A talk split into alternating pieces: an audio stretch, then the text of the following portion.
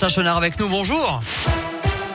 Bonjour Nicolas, bonjour à tous. Des ralentissements actuellement aux deux entrées du tunnel sous Fourvière, en particulier à hauteur du quai Perrache pour rejoindre la M6.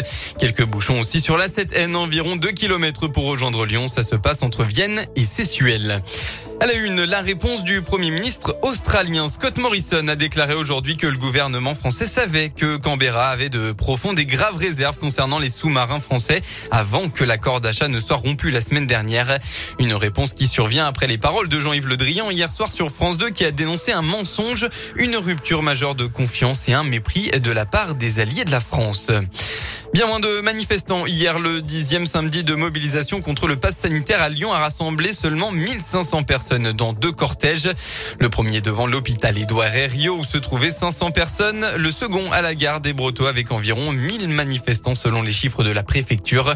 Aucun débordement n'a été signalé.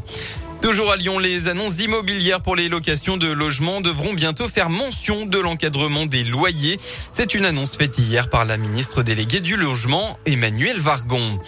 Et puis les journées européennes du patrimoine, ça continue aujourd'hui. Vous pouvez encore plonger dans l'histoire de la région à travers la visite de monuments pour la plupart gratuite. On vous a mis une carte interactive sur radioscoop.com avec notre sélection des activités à faire dans la région. Les sports en football, l'OL face au génie. Les Lyonnais sont en pleine forme. Ils restent sur une série de trois victoires à Nantes contre Strasbourg et aux Rangers ce jeudi dernier.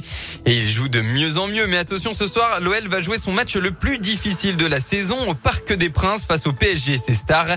Et notamment le meilleur joueur du championnat de France, l'Argentin Lionel Messi, qu'on n'a pas besoin de présenter.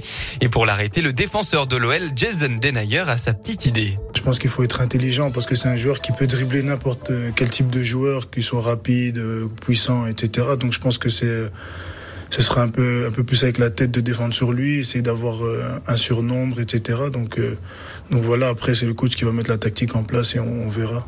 PSGOL, coup d'envoi à 20h45. Ce sera Santiago Mendes, Léo Dubois, ni Moussa Dembélé, tous les trois blessés et forfaits.